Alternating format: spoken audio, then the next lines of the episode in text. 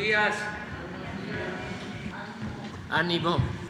Bueno, pues vamos a iniciar la semana.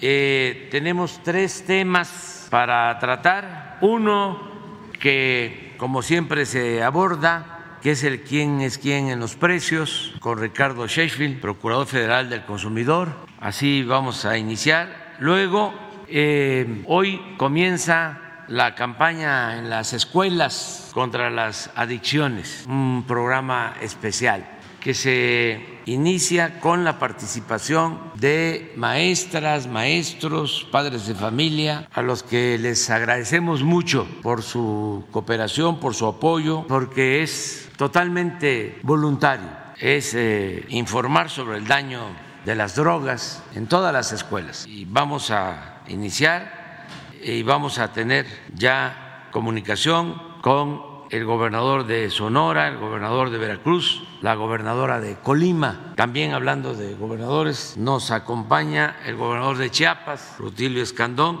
y el gobernador de Tabasco, Carlos Manuel Merino Campos. Eh, ellos van a participar en el tercer tema, que tiene que ver con el avance en el tren Maya lo que corresponde al tramo 1. Pues vamos a, comenzar. Iniciamos con Ricardo. Buenos días, señor presidente. Buenos días a todas y a todos ustedes. Quienes quieren el precio de los combustibles. Vemos que la semana pasada el promedio de la gasolina regular fue de 22 pesos con 25 centavos el litro, de la premium 24 pesos con 35 centavos el litro y del diésel 23 pesos con 63 centavos. Con corte el 13 de abril el precio internacional de la mezcla mexicana de petróleo 73 dólares con 16 centavos de dólar. Como ven, se pasó un dólar 16 eh, centavos del margen alto en el que se había estado moviendo ya por varios meses. Por tanto, aumenta en esta semana el incentivo fiscal, es más el apoyo del gobierno federal al bolsillo de las familias mexicanas de manera directa, quienes manejan un vehículo, un camión, y de manera indirecta, pues a quienes nos transportamos en ellos o transportamos, como todos, nuestros alimentos a través del uso de los combustibles. Por eso, 56.4% es el incentivo a la gasolina regular, 47% el incentivo a la premium y 30.1% es el incentivo al diésel. Las tres gasolineras más careras como marca en esta semana que cerró fue Redco, Chevron y Petro 7. Qué bueno por Oxo que ya bajó del primero o segundo lugar que estuvo muchas semanas por ahí. Ojalá bajen aún todavía más. Bien por ellos. Y los aliados de los consumidores la semana pasada fue BP, Orsan y ExxonMobil. Ellos fueron las tres marcas aliadas de los consumidores en la semana que concluyó. Vamos a ver por cada uno de los combustibles quién tiene el mayor margen y el precio más alto en consecuencia. Tenemos una gasolinera móvil en la Benito Juárez, de, en Benito Juárez, en Quintana Roo, 23 pesos con 90 centavos por litro, un margen de 3 pesos con 75 centavos. Muy alto el margen de esta gasolinera. Compárenlo con los 17 centavos de una franquicia que se llama Uno y que en Gómez Palacio Durango tuvo un precio al público en consecuencia mucho más bajo de 22 pesos con 12 centavos porque no le cargan tanto al precio. Vamos a ver cómo en la gasolina premium, la más alta que encontramos con el margen más alto fue Petro 7 en Apodaca, Nuevo León a un precio al público de 26 pesos con 15 centavos, un margen de 2 pesos 97 centavos. Y el más económico, con un margen de 16 centavos, es de franquicia Pemex en Ciudad Madero, Tamaulipas, un precio al público de 22 pesos con 90 centavos. Para el diésel, el más caro, con el margen más alto, la gas, en Cancún, Quintana Roo, 25 pesos con 2 centavos por litro, un margen, estos angelitos, de 3 pesos con 9 centavos comparado con 25 centavos de margen de franquicia Pemex en Durango, Durango un precio al público de 23 pesos con 79 centavos. Recibimos a través de la app de litro por litro, donde ustedes pueden presentar sus quejas o denuncias, 152 quejas o denuncias y las atendimos a través de 271 visitas o verificaciones. Normalmente es más alto el número de visitas o verificaciones porque hay gasolineras eh, que de, repente presentan 30, 40 quejas y son las que vamos a verificar o visitar de inmediato. Tres gasolineras se negaron a ser verificadas, las tres en Querétaro, una en Querétaro, Querétaro, otra en Jalpan de Serra, otra en Pinal de Amoles, por allá de andar trabajando algún abogado haciéndoles creer que pueden evadir la responsabilidad y obligación legal que tienen de permitir las verificaciones y de estar calibrados para asegurar que dan litros de litro. Vamos ahora a ver en el gas LP que con corte el 12 de abril el precio internacional convertido a, a, pesos y a kilos fue de 22 pesos con 21 centavos, mientras que el promedio la semana pasada de las 220 regiones en las que se divide el país fue de 18 pesos con 32 centavos. Ese mismo día, 12 de abril, el precio internacional para tanque estacionario 12 pesos con 2 centavos por litro y el promedio de las 220 regiones en México, 9 pesos con 87 centavos. A pesar de que estamos abajo del precio internacional en promedio, tenemos todavía aliados de los consumidores que dan por abajo del precio máximo. Hay casos detectados en Jalisco, en México, en el Estado de México, en Querétaro, en Veracruz y en Coahuila.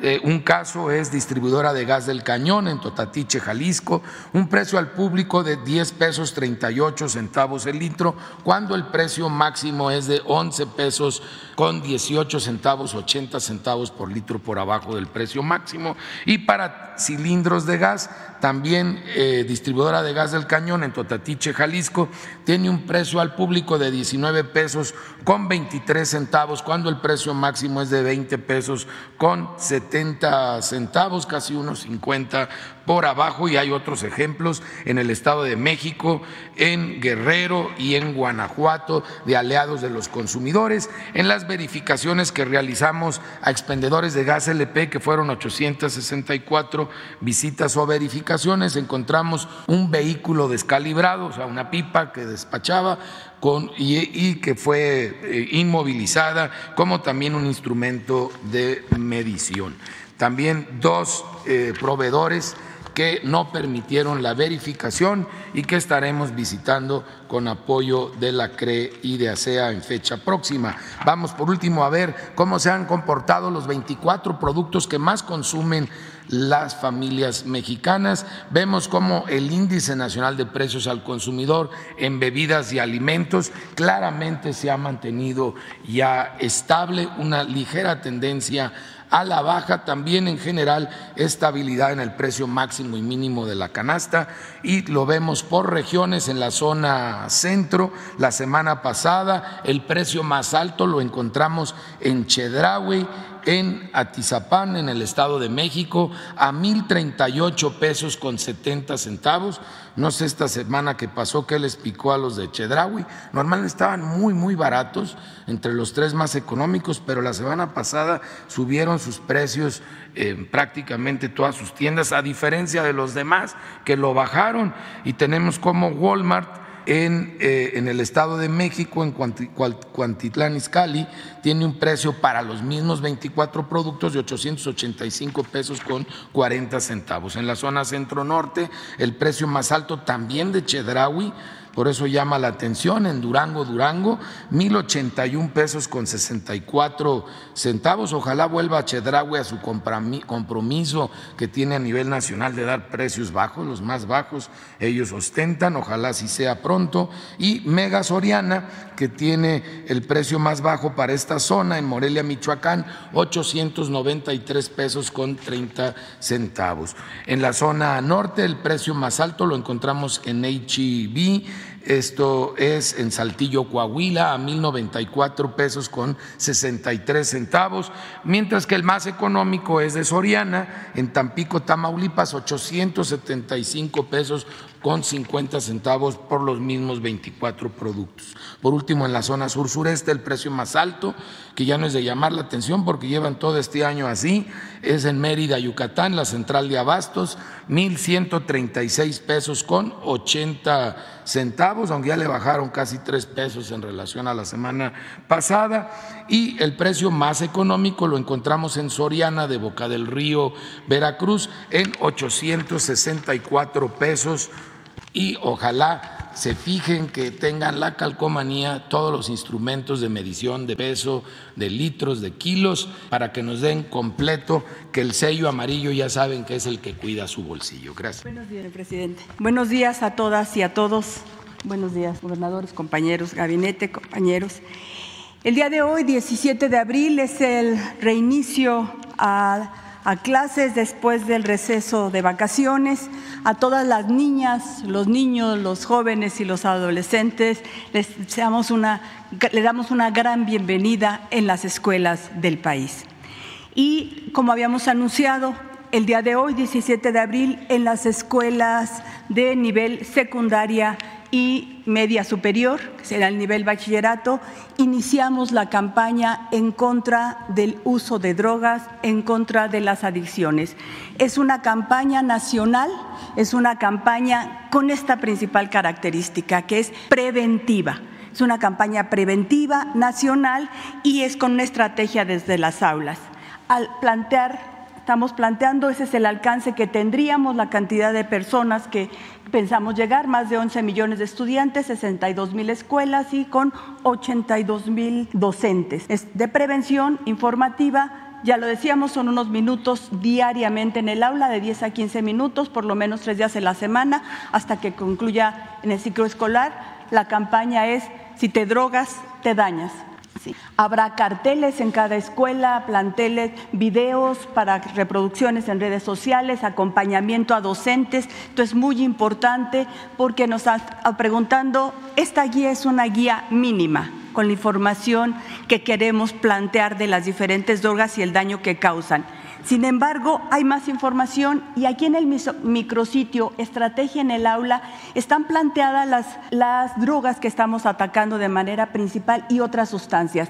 Planteamos principalmente el fentanilo y en cada una de esas páginas hay documentos desde una infografía de una página o un documento que se realiza con la Secretaría de Salud o con las instituciones académicas que tienen esta información de siete o diez páginas o un documento de 50 o 60 páginas para lo que necesitemos como información. Hay videos de especialistas que pueden ser de un minuto o pueden ser mm, de explicaciones de 10, 15 minutos o explica conferencias de de 30 minutos. Y hay una serie de videos con las mismas características. Toda esta información en cada una de las que se están planteando aquí. Pero insisto, este es el contenido mínimo. La guía tiene una serie de información, mitos, verdades y algunas sugerencias didácticas, porque esta es una estrategia en el aula principalmente para prevenir. Y decíamos, es preventiva y nacional. Y por eso tenemos hoy en este arranque, en este inicio, ¿sí? la presencia ahorita con nosotros, el enlace con el estado de Sonora.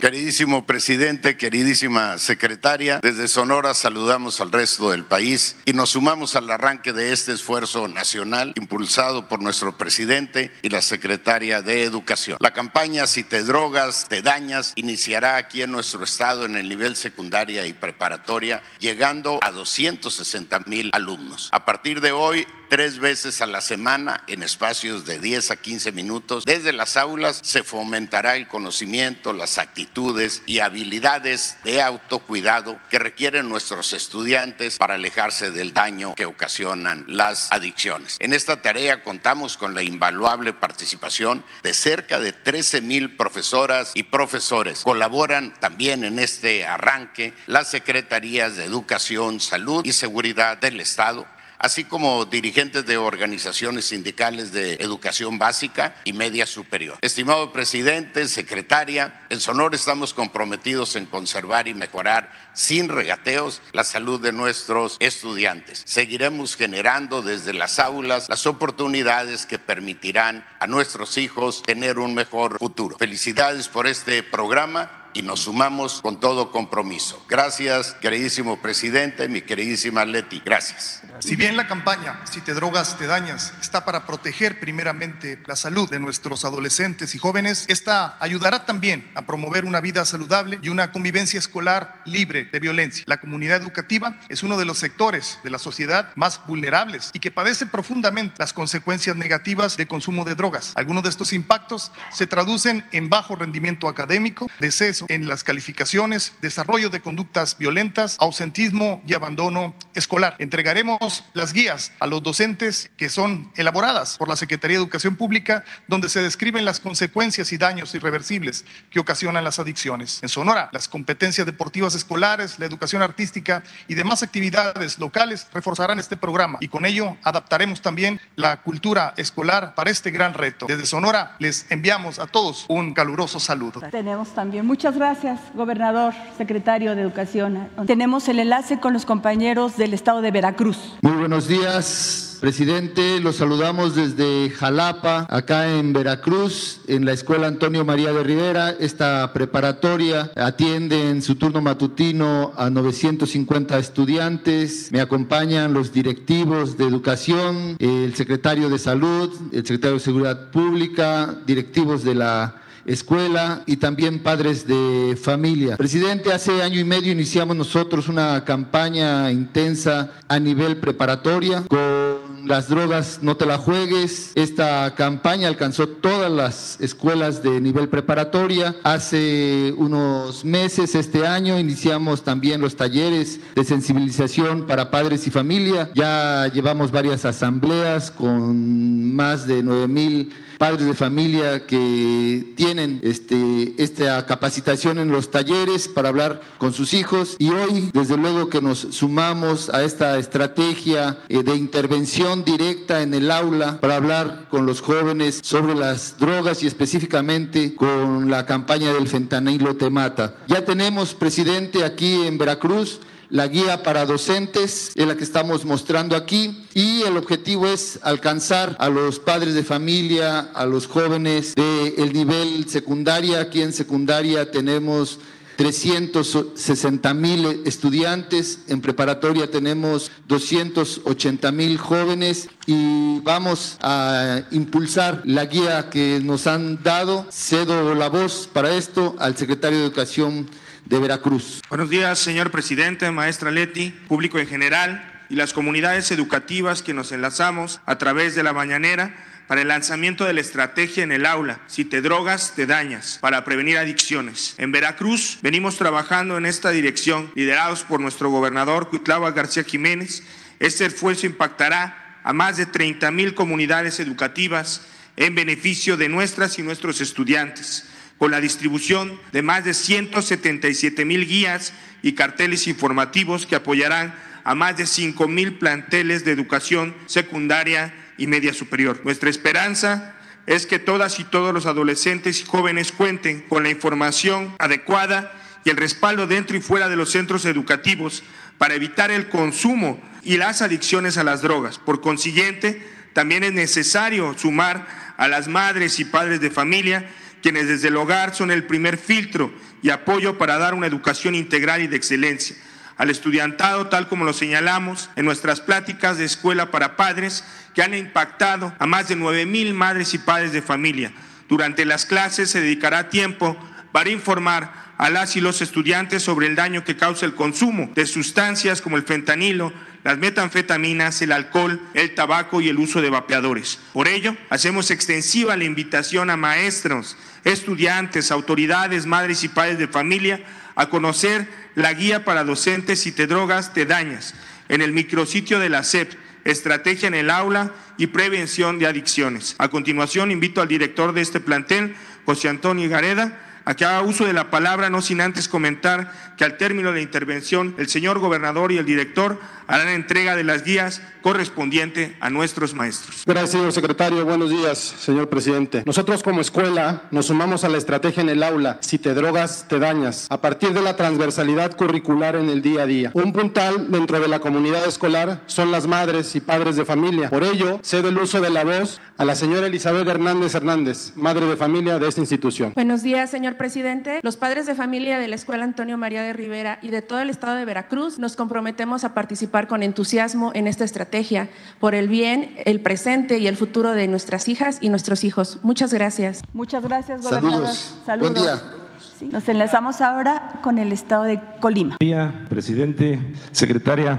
Pues muy entusiasmados que la estrategia en el aula prevención de adicciones presentada hace algunos días por nuestro presidente en compañía de nuestra secretaria, pues es una realidad hoy, a partir de hoy en Colima, a partir de hoy en todo el país. Y bueno, aquí este, maestras y maestros colimenses ven con interés esta estrategia que tiene un enfoque pedagógico en la prevención del consumo de algunas drogas como el fentanilo y algunas otras como las anfetaminas, alcohol, tabaco. Y de hoy las aulas de educación secundaria y de educación media superior estarán trabajando en un espacio de entre 10 y 15, y 15 minutos, eh, al menos tres días por semana, en algunos casos, si así lo consideran, toda la semana, y estarán interactuando, reflexionando con los alumnos. Si bien es cierto, es un proyecto eh, transversal que puede abarcar todas las asignaturas, en esta primera etapa se sugiere, compañeras maestras, compañeros maestros, eh, trabajar al menos con biología, química, eh, formación cívica y ética, tutoría y educación socioemocional. En estos trabajos este, se estarán dando a conocer los tipos de drogas, la clasificación de ellas y los daños irreversibles en el aspecto físico y en el aspecto mental de qué tiene que ver con cada uno de los alumnos. El manual que se estará entregando a partir de hoy en todo el estado, que algunos maestros ya lo tienen en sus manos, trabaja ocho temas durante ocho semanas y al término de las ocho semanas, de manera conjunta, el docente junto con sus alumnos de terminarán y con base en el entorno de la escuela, del aula, cuáles serán los cuatro temas que se repetirán para cerrar el ciclo escolar las cuatro últimas semanas. Vemos con agrado que seguramente esta estrategia nos dará resultados positivos en lo que se refiere al cuidado de la salud y la integridad física y mental de nuestros alumnos. El maestro colimense se caracteriza por ser responsable de esta parte. Es un actor social de mucha importancia, así lo ha demostrado en otras estrategias, como en el caso de la que pusimos en marcha a propuesta de nuestra gobernadora, la maestra Indira Vizcaíno Silva, hace algunos meses, que tiene que ver con la estrategia de seguridad y bienestar humano de las niñas y los niños y los adolescentes. Entonces estamos nosotros convencidos de que estaremos dando a la sociedad resultados positivos en el cuidado de la salud y la integridad física y mental de nuestros alumnos. Gracias. Muy buenos días, presidente, secretaria. Un gusto saludarles a todas y a todos. Les saludamos desde Villa de Álvarez, desde la Escuela Benjamín Fuentes González, en este municipio que es conurbado con la zona metropolitana de la capital de nuestro estado. Muy contentas y contentos de haber sido considerados para participar de este arranque, de esta estrategia en el aula de prevención de adicciones a nivel nacional.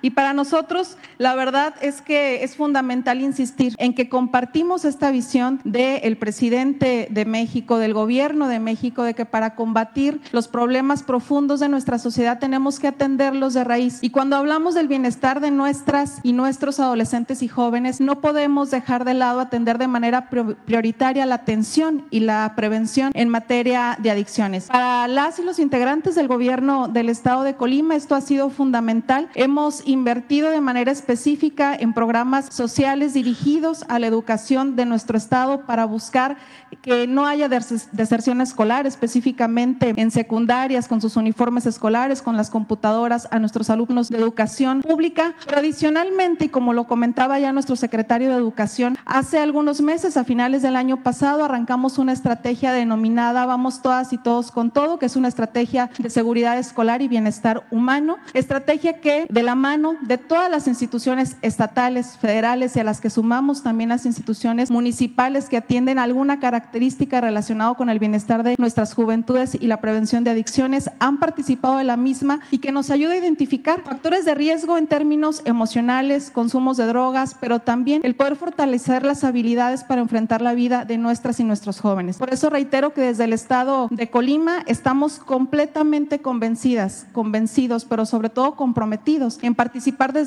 esta estrategia nacional. Y para ello es fundamental la participación de las y los maestros. Si bien es cierto que la educación primordialmente comienza en casa al ser el primer núcleo social con el que se enfrentan o con el que trabajan nuestras y nuestros niños, cuando vamos a la escuela enfrentamos esta posibilidad de convivir con otras formas de, eh, de ver y de entender la vida. Y cuando desde casa se cuentan con herramientas para poder orientar de manera adecuada a nuestras hijas y nuestros hijos en la escuela, estas tienen que ser fortalecidas. Pero cuando desafortunadamente en el hogar o en el entorno alrededor del hogar no se cuentan con todos los elementos necesarios para atender a nuestra niñez y a nuestras juventudes, son ustedes, maestras y maestros, quienes se convierten en esta esperanza en el porvenir de nuestras niñas y de nuestros niños. Son ustedes, maestras y maestros, quienes representan esta posibilidad para nuestras niñas y niños de encontrarse en un entorno seguro. Por eso el trabajo que ustedes hacen desde el aula, con su vocación, con su compromiso es fundamental y por eso contar con su compromiso y vocación en la implementación de esta estrategia en el aula prevención de adicciones es importantísima para las y los colimenses, pero sobre todo para nuestras niñas y niños y a nivel eh, nacional. Yo insistiría en que las y los maestros siempre han sido importantes en el desarrollo de nuestra sociedad y de nuestro país. Ahora de manera especial les decimos, sumémonos a esta estrategia por el bien de nuestras niñas,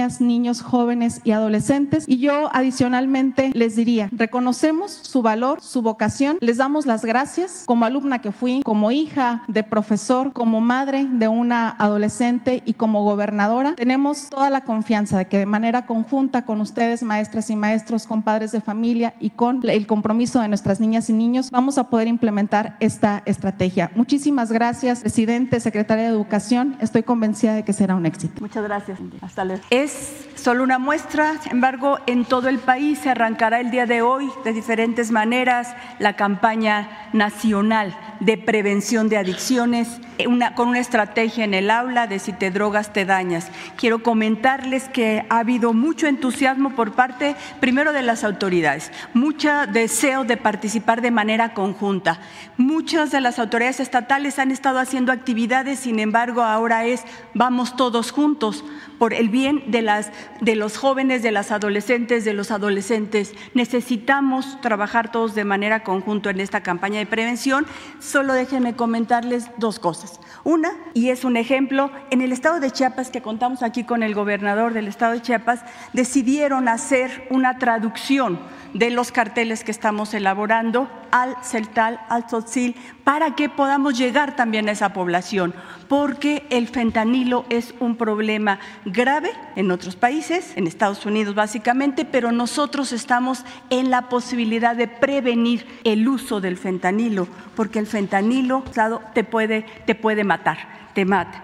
Y también estamos trabajando el tema de otras drogas como la metanfetamina y ahora presentamos un video de un minuto nada más que es con el que también nos estamos apoyando. Si te sientes mal y alguien te ofrece una tacha para animarte, no aceptes puede ser el inicio de una adicción muy peligrosa. Tachas, pastas, anfetas, cristal, sean pastillas coloridas o pequeños cristales, todas son metanfetaminas. Muchas veces son elaboradas en laboratorios clandestinos usando químicos como ácido muriático o veneno para ratas.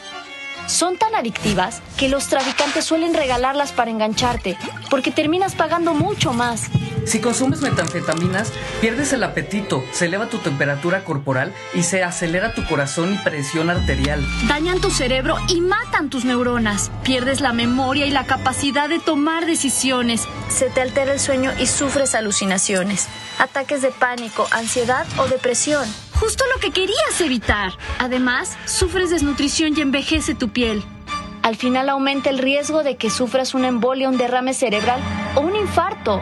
¿Para qué te arriesgas? Si te drogas te dañas. La felicidad que necesitas está en ti con tu familia, tus amigos y la comunidad. Pues entonces invitamos a todos, a todas, a participar en esta campaña de prevención nacional eh, con una estrategia desde el aula en contra del uso de las drogas, porque si te drogas, te dañas. Muchas gracias. Con su permiso, presidente, muy buenos días a todas, a todos. Vamos a informar sobre los avances del tramo 1 de manera integral. El tramo 1 del tren Maya se compone de 226 kilómetros entre Palenque y Escárcega. De ese total, en Chiapas el tren Maya correrá por 40.9 kilómetros, cruzando por los municipios de Palenque y La Libertad con una estación en Palenque. En Tabasco, el tren Maya eh, comprende 90, 99.2 kilómetros de vía y el paso por los municipios de Emiliano Zapata, Tenosique y Balancán, con dos estaciones y un paradero, las estaciones de Boca del Cerro, el Triunfo Balancán y el paradero de Tenosique. En Campeche son 86 kilómetros de vía el cruce por los municipios de Candelaria y Escárcega, así como la edificación de una estación en Escárcega y un paradero en Candelaria. En el tramo 1 se mejoran las zonas arqueológicas de Morar Reforma y El Tigre y Palenque, y también habrá un hotel Tren Maya en Palenque. La conectividad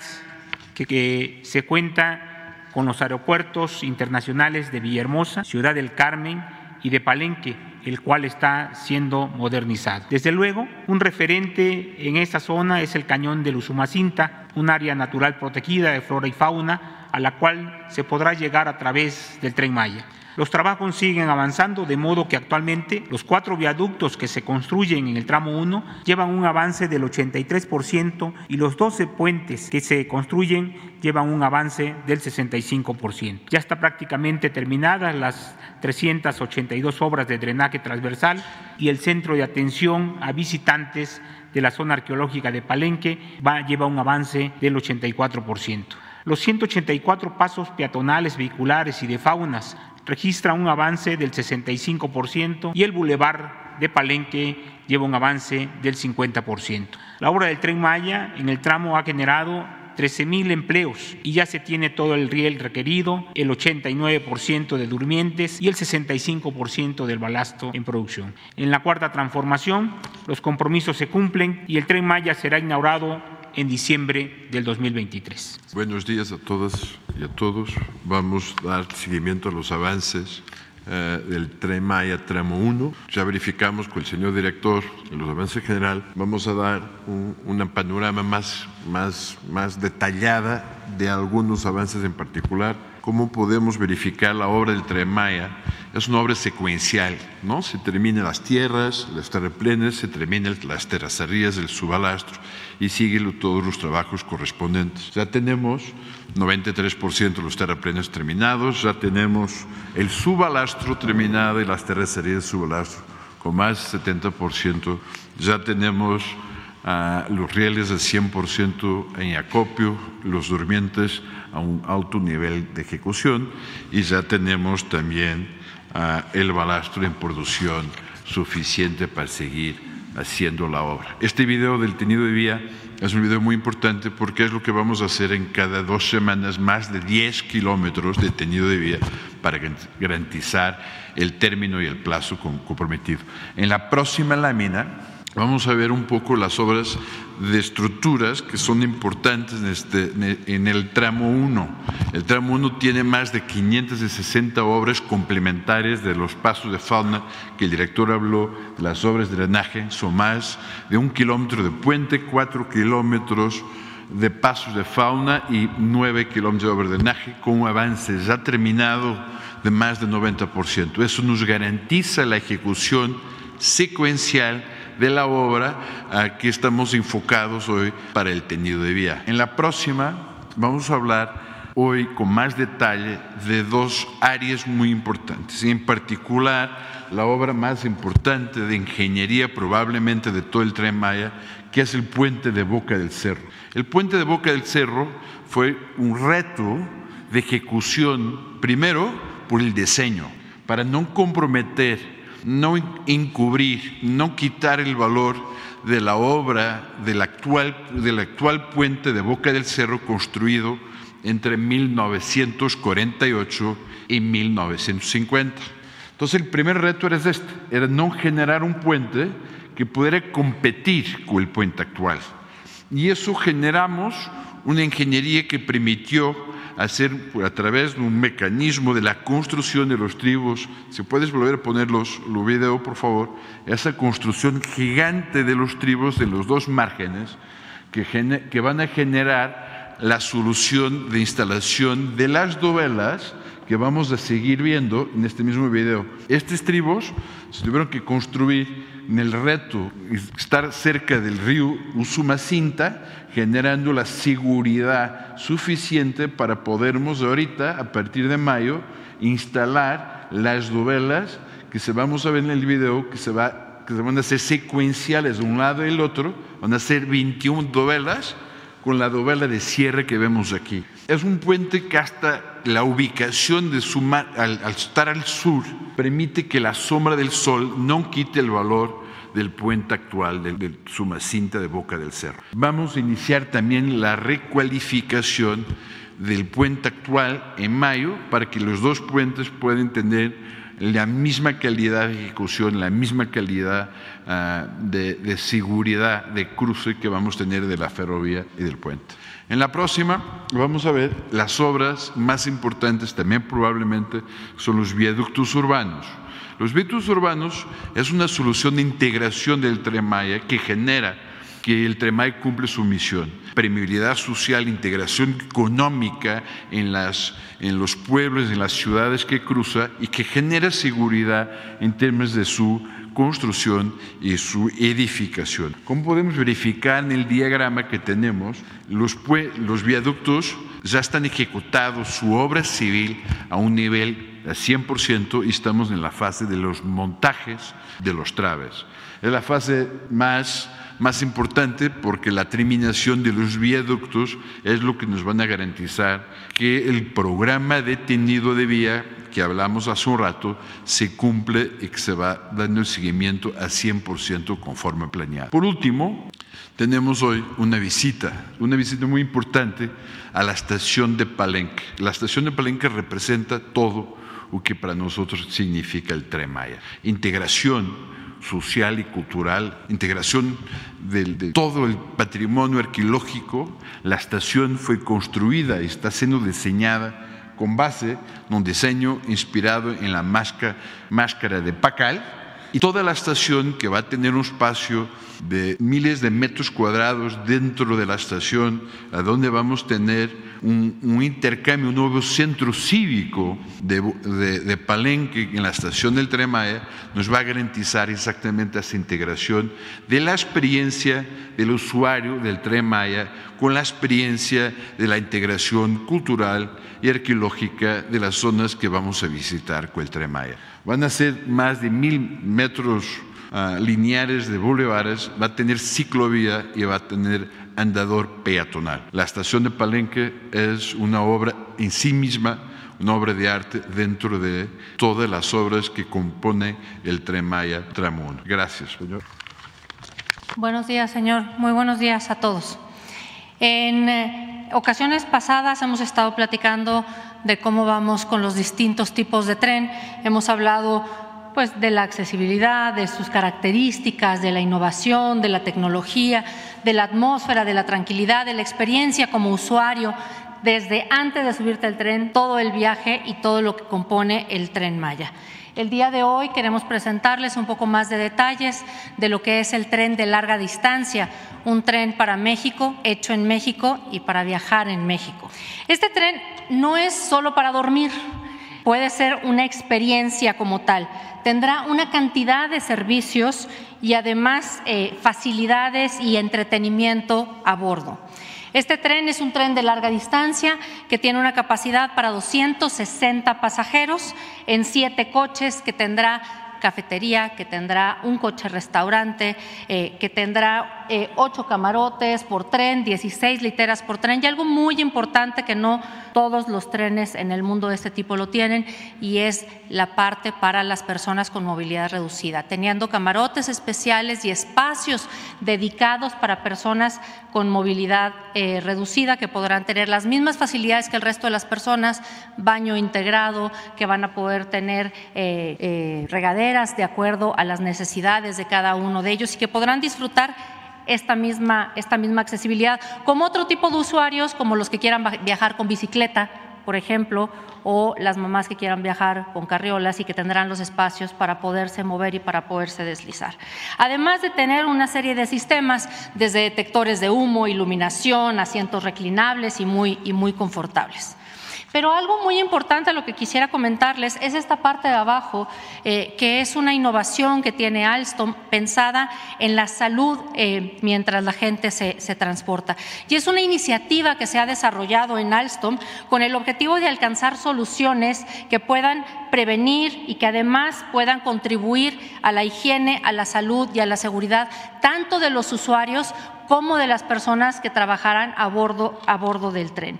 Y para esto vamos a tener unos sistemas que van a permitir limpiar la calidad del aire, limpiar las superficies y además poder contar eh, con filtros y con una serie de, eh, de eh, por ejemplo, algunos sistemas que ayudan a que el aire sea fresco y que en todo momento pueda tener una reducción de efectos secundarios, pero sobre todo que eh, hay unos filtros que se llama PEPA-F que ayudan a la eliminación de cualquier tipo de patógeno, limpian el ambiente y en algunas cosas, como pudiera haber sido el COVID en su momento o cualquier otra eh, circunstancia de este tipo, contribuyen a la salud y a la higiene mientras estamos viajando. En la siguiente, por favor. Tenemos también cómo son aquí más el detalle de cómo son las cabinas, un poco lo que platicábamos, los tipos de cabina que se tienen, las cuales se podrán disfrutar tanto en el día, que tendrán espacios también para trabajar, mesas reclinables, como también la parte de eh, los baños, las regaderas en cada una de las cabinas, el inodoro, el lavamanos y espacios de recreación y de seguridad para acceder tanto a la cama baja o a la cama superior en el momento en el que se hagan las literas. Eh, la siguiente, por favor. Y bueno, eh, para contribuir con esto se hacen una serie de planes de validaciones y una serie de pruebas. Estos son solamente algunos de las partes y de los temas que se verán, de los conceptos que se irán validando, como es el cálculo de los elementos finitos, la simulación de fatiga, los ensayos tipo, el antigrafitri, para, para que realmente veamos que eh, pues se pueden limpiar de la mejor forma estos, estos trenes y que siempre sean unos trenes que estén dando la mejor imagen eh, para todos los, los, los usuarios y no solamente para los usuarios, sino para también la gente que los eh, se traslade y que vea y que pueda ver eh, pasando a través de la distinta de los 1.554 kilómetros la ruta del, del tren. Esto simplemente pues para contribuir a tener el mejor tren que podamos tener en este gran esfuerzo encabezado por usted, señor. Muchas gracias. Muy buenos días, presidente, gobernadores, compañeras y compañeros de el gabinete y del equipo de desarrollo del proyecto integral del tren Maya en el sureste y la península de Yucatán, compañeras y compañeros de los medios.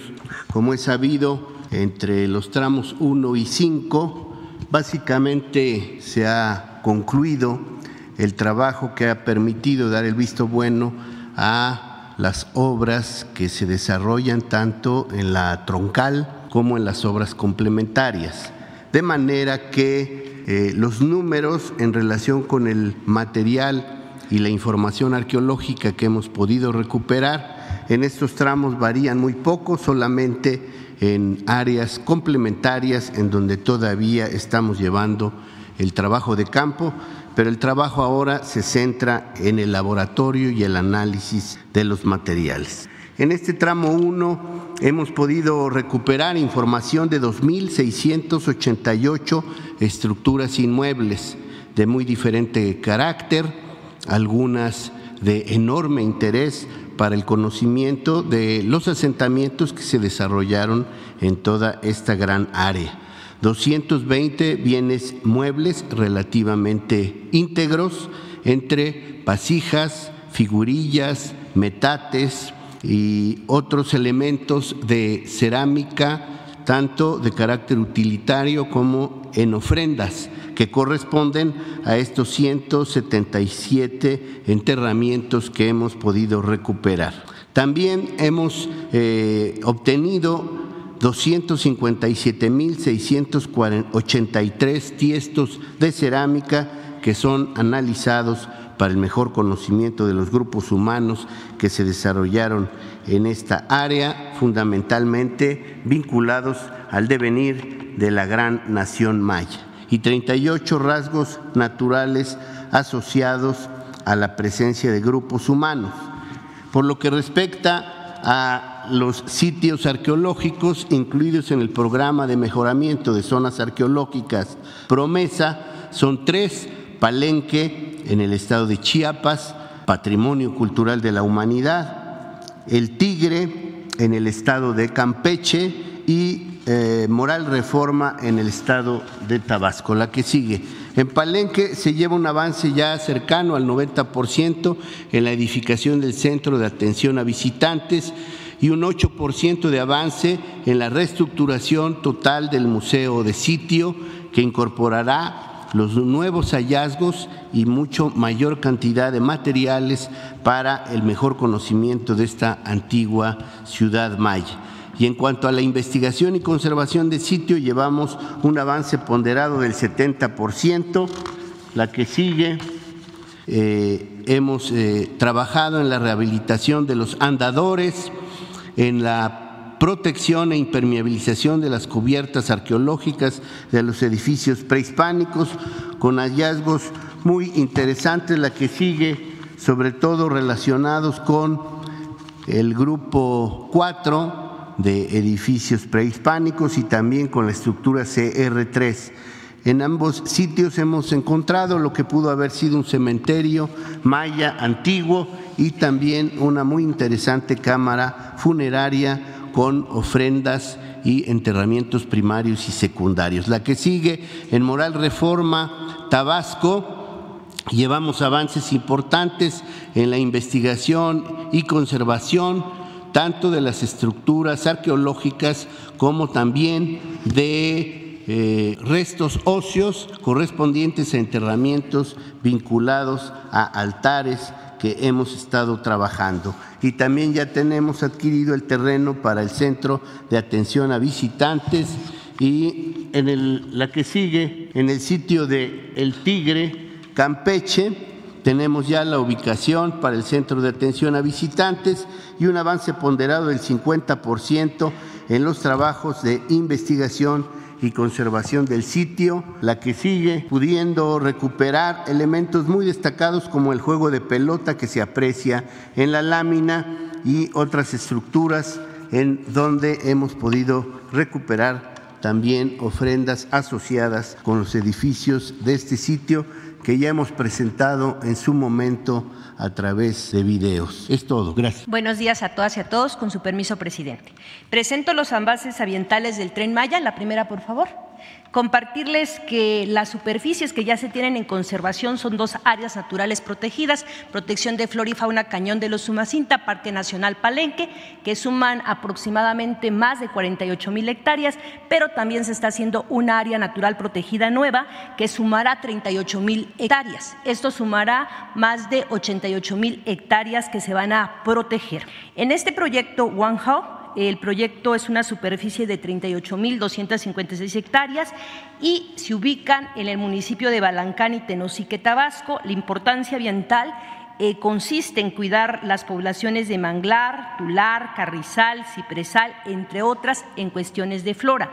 Y en fauna, la águila elegante, el pato real, el oro de cabeza amarilla, entre otros. La siguiente, por favor. Y el cuidado de macizos forestales está protegiendo y cuidando conservación de recursos naturales con un enfoque de desarrollo sustentable a través de la CONAFOR y la CONAM, Comisión Nacional de Áreas Naturales Protegidas, y en reconocimiento del valor de los beneficios ambientales que aportan los ecosistemas forestales y agroforestales. Recordar que a lo largo también tenemos compañeras y compañeros del programa Sembrando Vida que coayudan también a la conservación. Tenemos acá integración de 14 brigadas de vigilancia y preservación en combate contra incendios. Esto tiene una inversión social de más de 23 millones de pesos. ¿Es cuánto, presidente? Buenos días a todas y a todos. Con el permiso del señor presidente, vamos a informar los avances de las becas para el bienestar, las becas Benito Juárez, que dotan a los estudiantes de un apoyo económico en los estados de la ruta del tren Maya. Adelante. En estos cinco estados de la ruta del tren Maya se implementa este programa con los siguientes avances. Chiapas alcanza 929 eh, mil becarios y becarias, en Tabasco 256 mil, en Campeche casi 100 mil, en Yucatán estamos llegando casi a 300 mil y en Quintana Roo 138 mil. Adelante. Por nivel educativo, los avances son los siguientes. Un millón ciento ochenta y ocho mil niñas y niños del sureste de México reciben esta beca.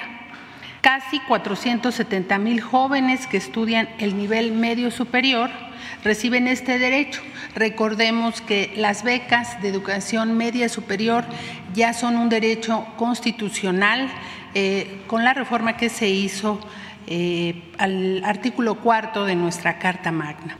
También más de 662 mil jóvenes que estudian el nivel superior reciben esta beca. Adelante. En suma, 1.724.000 estudiantes de los tres niveles de educación en la ruta del tren Maya reciben esta beca para su bienestar, con una inversión social para este año de 12.831 millones de pesos. Es cual. Muchas gracias. Con su permiso, señor presidente, buenos días a todos. En el tramo 1 del tren Maya que va de Palenque a Escárcega, la Secretaría de la Defensa Nacional, por conducto de la Dirección General de Ingenieros, coadyuva con la construcción de obras complementarias del proyecto, materializando la construcción de un hotel cercano a la zona arqueológica de Palenque, Chiapas. Su diseño armoniza con el ambiente del área y sus 160 habitaciones contarán con las siguientes características. Serán de dos tipos básicamente, eh, una con una cama king size y la otra doble con dos camas matrimoniales. Ambas contarán con baño completo, sala, terraza y closet. Las dos habitaciones tienen una superficie aproximada de 40 metros cuadrados y todas contarán con una terraza de aproximadamente 4 metros cuadrados.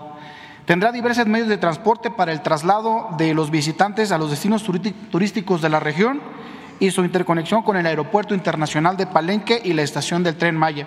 El proyecto se encuentra muy cercano al Centro de Atención a Visitantes de la zona arqueológica de Palenque, lo que permitirá la conectividad de los visitantes con la zona arqueológica. Actualmente la obra cuenta con un avance del 8%, generando a la fecha 162 empleos de manera directa o indirecta, considerando permanentemente los altos estándares de calidad, disminuyendo el impacto del medio ambiente y utilizando tecnología de punta. La obra se encuentra programada para su conclusión el 30 de noviembre del presente año. Asimismo, la que sigue, por favor. La empresa de participación estatal mayoritaria coadyuvará con la administración y operación del tren Maya. El corporativo se integra con cuatro oficinas, una de las cuales se encuentra localizada en el municipio de Palenque, Chiapas, con la función de establecer un control más eficiente de la administración, operaciones, el mantenimiento, la comercialización y los bienes del tren Maya en la citada zona. El predio se ubica aproximadamente a 800 metros de la estación de Palenque del Tren Maya, en una superficie de dos hectáreas, cercano al municipio de Palenque, con vías de comunicación de primer orden, lo que le permitirá ser un punto logístico importante para la operación y mantenimiento del tren Maya. Asimismo, su construcción no afecta el impacto ambiental, ya que se construye con las más estrictas normas de calidad ambiental. Actualmente la, la, obra cuenta con un avance del 2% y ha generado empleos para 50 trabajadores de la localidad estimando que se tendrán al final de la obra 300 empleos generados. Esta obra coadyuvará con el crecimiento y derrama económica de la, de la región y su conclusión está programada para el 31 de diciembre del presente año. Buenos días a todas y a todos, compañeros. Con su permiso, señor presidente, el tren Maya es una gran obra, porque aparte de que nos da empleo, se, se, está trabajando mucho en la seguridad, en la salud, en la educación, se están ya construyendo grandes universidades como la del Politécnico, el hospital del ISTE, se está invirtiendo en seguridad de manera muy importante. También protege el medio ambiente, porque se sembraron con este eh, proyecto visionario del presidente, millones de árboles en 200, más de 205 mil hectáreas. Y bueno, nosotros los chiapanecos también nos obligamos, señor presidente, a seguir su ejemplo y a seguir sembrando arbolitos en el estado de Chiapas para proteger la biodiversidad, los ecosistemas. Pero además eh, se está rehabilitando, se está modernizando el aeropuerto internacional de Palenque por el gobierno federal. Nosotros ya hicimos nuestra parte también entre el gobierno federal y el Estado para eh, modernizar, dejar muy funcional el aeropuerto de Tuzla Gutiérrez. Estamos concluyendo ya y este año va a entrar en funciones el hangar de carga en Tuzla Gutiérrez, el parque eh, industrial para que Tuzla Gutiérrez se convierta en un centro logístico de Centroamérica, eh, de Tuzla a Panamá. Y esto nos ha dado como resultado que el empleo, también con todos los apoyos que hay de las grandes obras, señor presidente, de dos bocas, del transísmico y ahora del tren Maya, pues Chiapas ha tenido una superación muy importante en el empleo. Por ejemplo, en noviembre del año pasado era récord, pero ya el cierre de este mes pasado de marzo volvimos a aumentar el empleo y estamos muy contentos con todas estas inversiones, los apoyos de bienestar, las universidades Benito Juárez. Señor presidente, la cuarta transformación de la vida pública de México que usted dirige, pues invierte de manera democrática todo el presupuesto, pero hoy con su gobierno también está presente el sur sureste. Muchas gracias, señor presidente.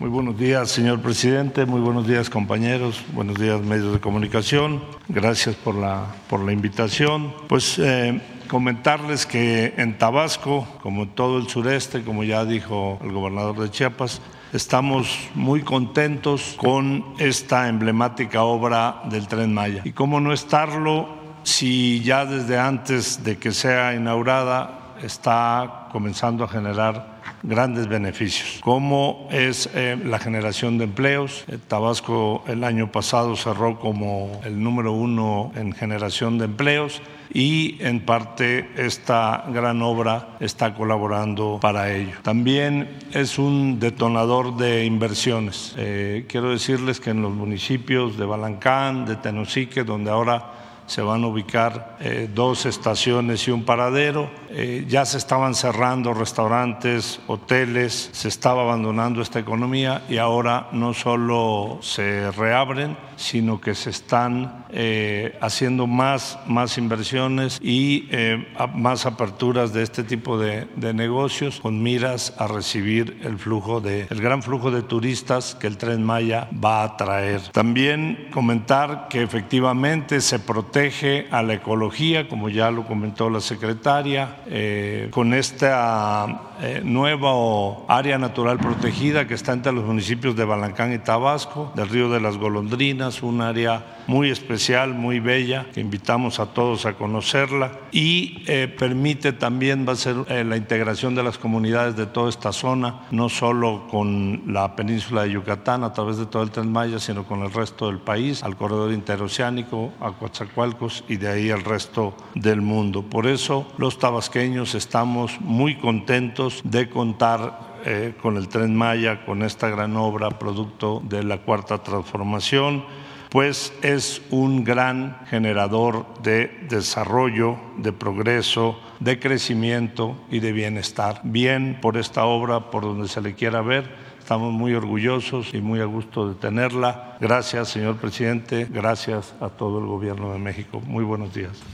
Bueno, pues ya se expuso eh, tres temas muy importantes, el quién es quién en los precios, la campaña contra las adicciones, que es algo importantísimo, fundamental, porque tiene que ver con la prevención. En todo es mejor prevenir, atender las causas, no solo efectos. Si logramos eh, disminuir el consumo de drogas o que no aumente el consumo de drogas, vamos a estar garantizando la tranquilidad en las familias y la paz en nuestro país. Es muy importante el atender las causas. Esto tiene que ver con una concepción distinta a lo que por lo general se aplica en todo el mundo de querer resolver los problemas sociales, culturales, con medidas coercitivas, querer enfrentar la violencia con la violencia, querer enfrentar el mal con el mal, cuando el mal hay que enfrentarlo haciendo el bien. No se pueden resolver los problemas de inseguridad, de violencia, de consumo de droga, solo con medidas coercitivas. Lo principal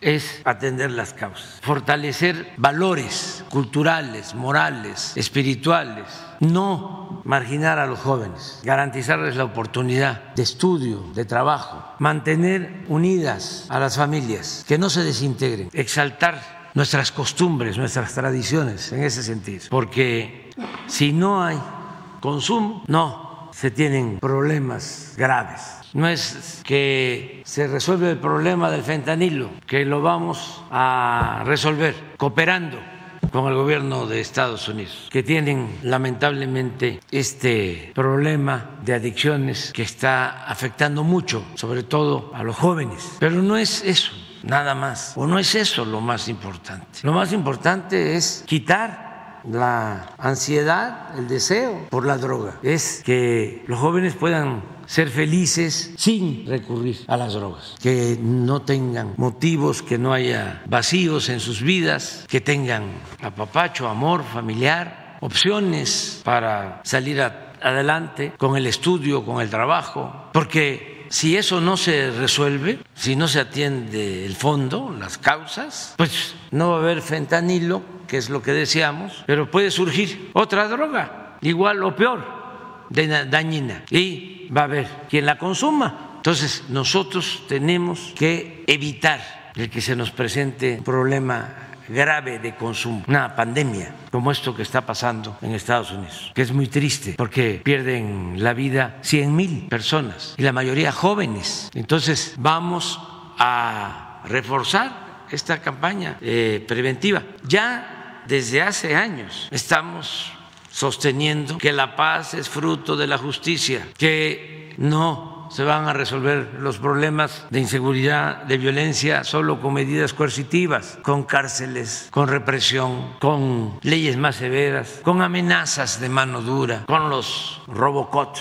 Por eso, como tenemos una concepción distinta a la que han sostenido muchos, cuando dije abrazos, no balazos, eh, me consideraron un marciano. No, no, no, no, no. Está demostrado que esas estrategias que usan nada más la fuerza no funcionan. Ahí está la guerra que desataron aquí de manera irresponsable contra el narcotráfico. El llamado Plan Mérida, la cooperación de Estados Unidos a México, consistente básicamente en mandarnos armas hasta de contrabando con el operativo rápido y furioso. El resultado, fallido. No, vamos a seguir con la política de bienestar es un asunto de concepción. Hay quienes piensan que nacemos malos los seres humanos y hay quienes pensamos que son las circunstancias las que llevan a algunos a tomar el camino de las conductas antisociales y que si cambiamos las circunstancias, cambiamos la vida de todos, atender las causas. Es por eso que como nunca se está invirtiendo, porque no es gasto, en programas de bienestar, como nunca se está atendiendo a los jóvenes. ¿Qué hacían los gobiernos neoliberales? Nada por los jóvenes, ni siquiera una campaña en medios. Lo que predominaban eran las series Neifel. ¿Cómo es?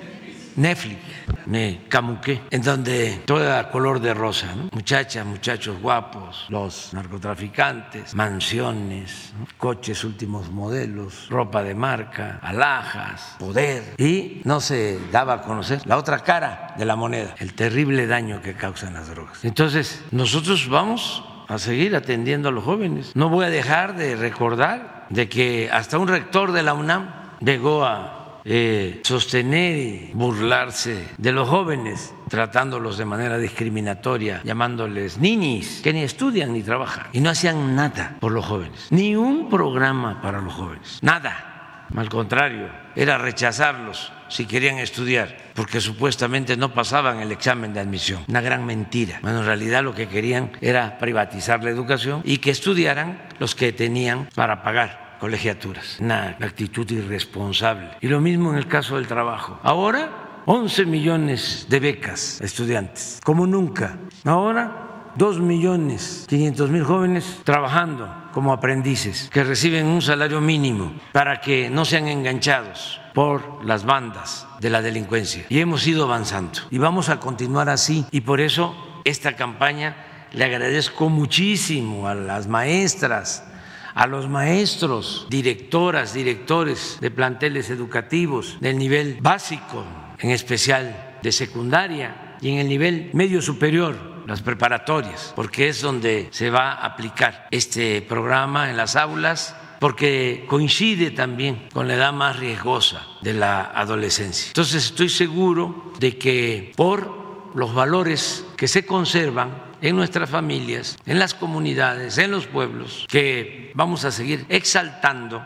por esos valores. Eh, atendiendo los problemas de pobreza, atendiendo a los jóvenes que tengan oportunidad de trabajo, de estudio, informando sobre el daño de las drogas. Vamos a detener el consumo, a disminuirlo para que no tengamos hacia adelante un problema, porque lo hemos dicho en otras ocasiones y ofrezco disculpa porque lo voy a seguir diciendo. Cuando hay consumo hay más homicidios, más violencia.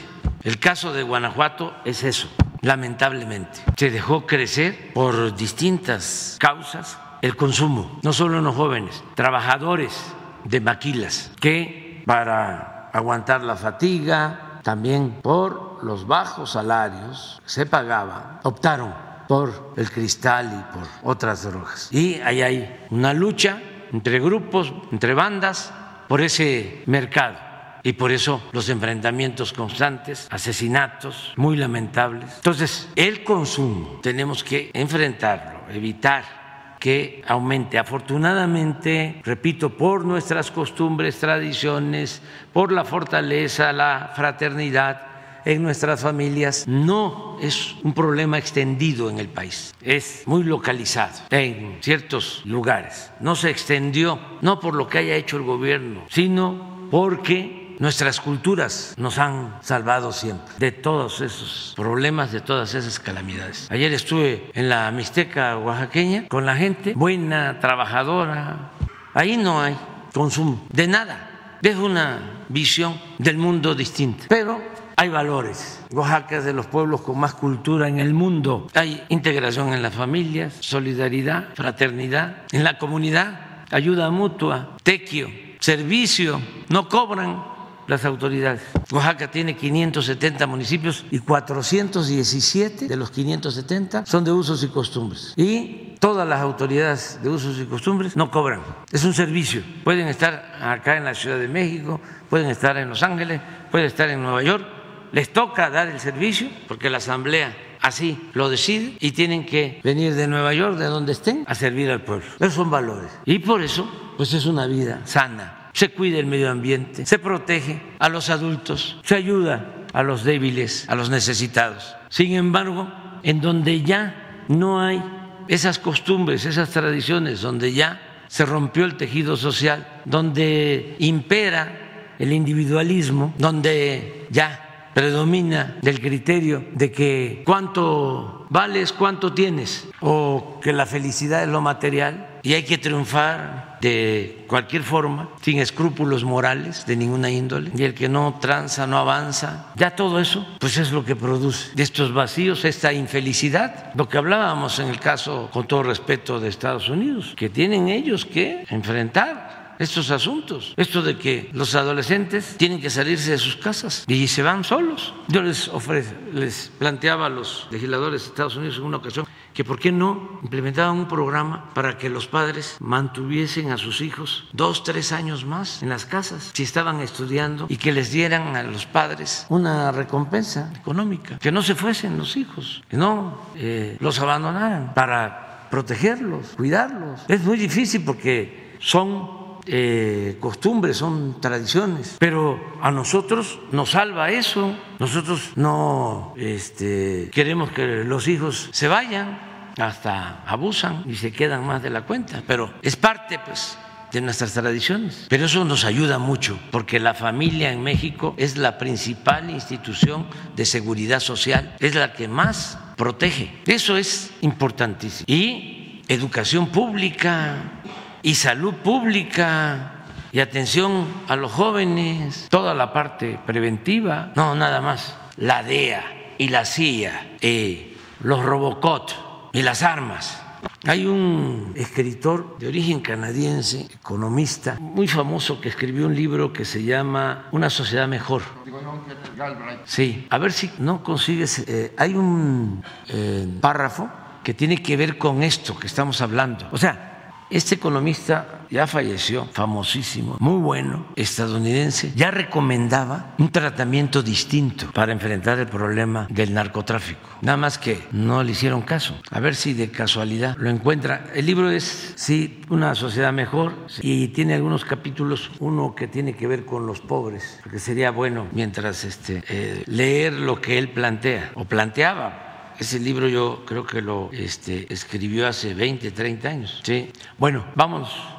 Ah, este es John Kelly Calvert. Nació en Canadá, pero vivió todo el tiempo en Estados Unidos. Gran economista. Recomiendo el libro, es muy bueno. ¿90? 1996. Ah, ¿Cuánto tiene? Ya, este, Casi 30, ¿no? Pero es, se los voy a enviar a los altos funcionarios de Estados Unidos, con todo respeto. Porque aquí está la salida a los problemas de la drogadicción y a otros problemas sociales. A ver si está lo que comentaba. Eh, Si me recuerdan sobre los capítulos, puede ser que les diga yo cuál. O pon el índice, ¿no tiene? ¿Mande? Los pobres del planeta es un capítulo. Sí, yo creo que es.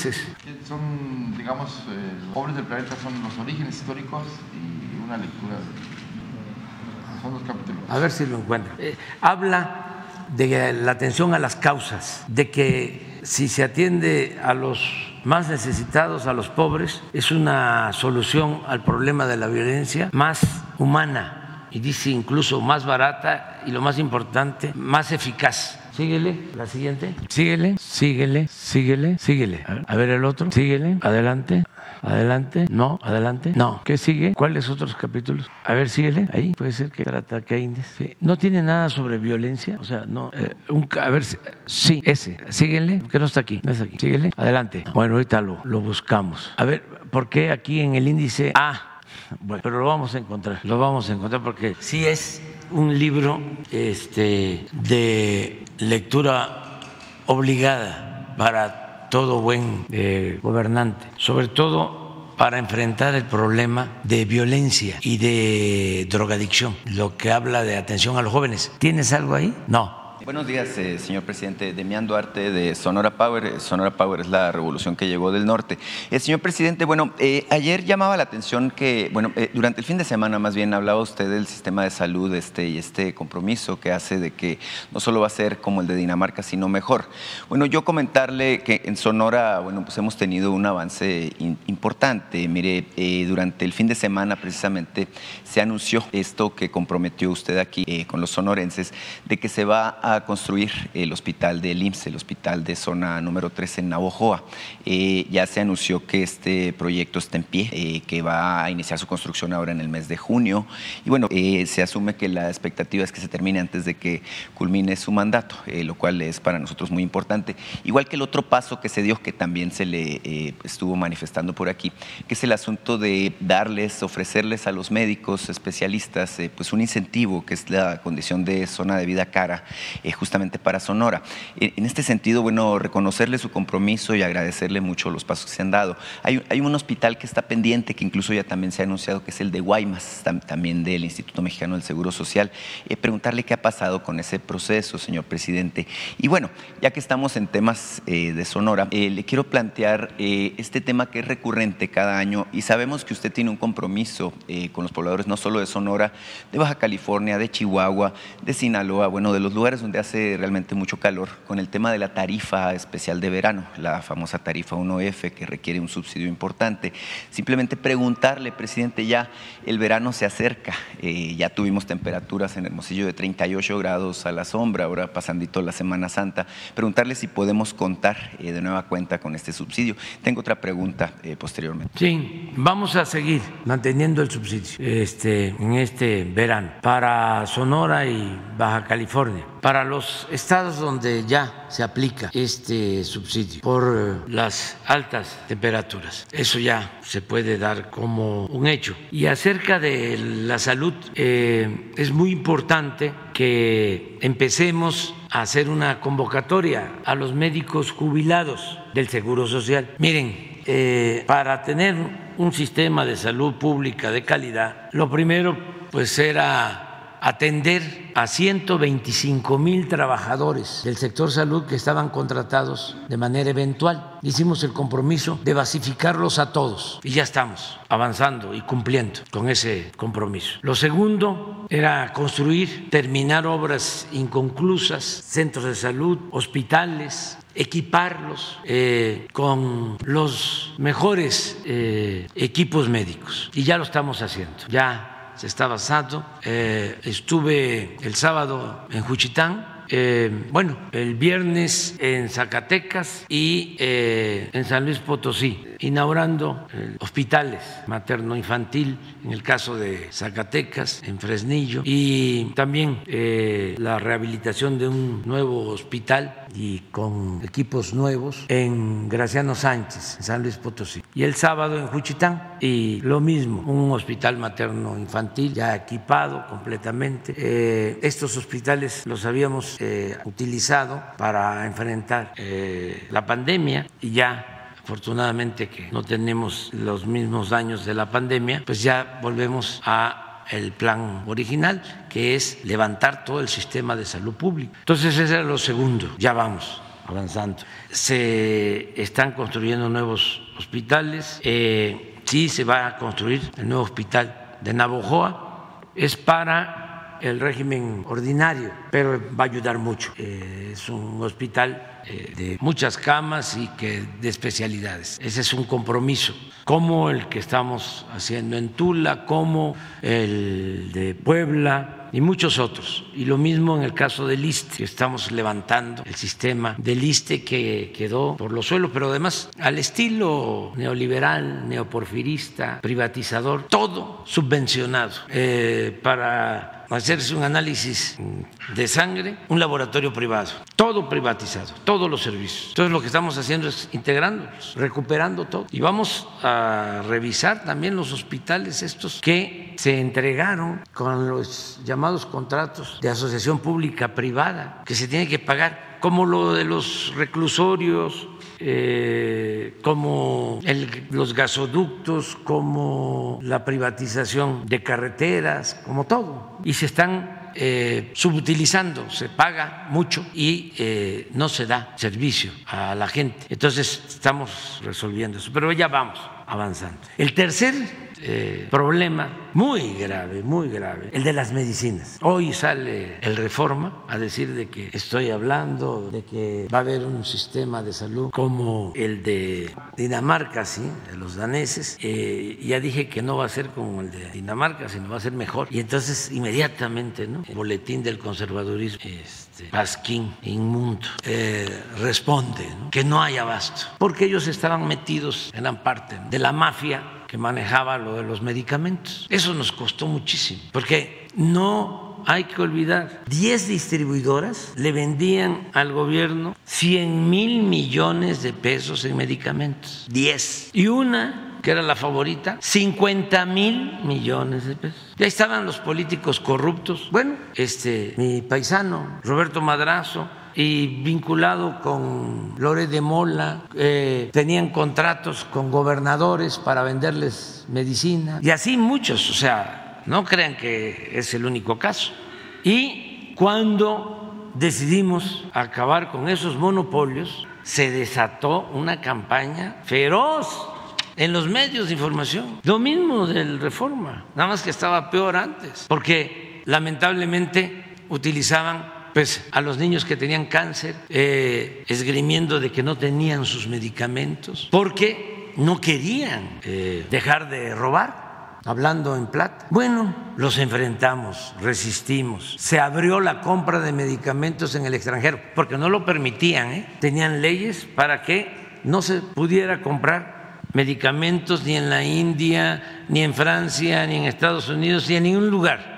Ellos tenían el monopolio, el control absoluto. Pero ya ven que somos perseverantes ¿no? y que aguantamos y todo lo que resiste apoya. Y ya logramos comprar todos los medicamentos para este año y para el próximo. Me da muchísimo gusto poder informar. Pero no solo eso, puedo probar que nos ahorramos 48 mil millones de pesos. O sea, con el mismo presupuesto que ellos manejaban, podemos entregar de manera gratuita todos los medicamentos a los mexicanos, porque cortamos de tajo con la corrupción. Tercero, el otro tema, el más difícil de todos, también por culpa de estos corruptos, que rechazaban a los que querían estudiar medicina con la mentira de que no pasaban el examen de admisión. Y ahora no tenemos médicos ni tenemos especialistas que requiere el país, porque querían privatizar la salud y privatizar la educación. Y eso sí, es todo un desafío, porque se puede tener el hospital bien equipado, con medicina y los médicos y los especialistas. O vamos a tener nada más atención médica de lunes a viernes y no se van a poder enfermar los mexicanos ni sábados ni domingos por decreto,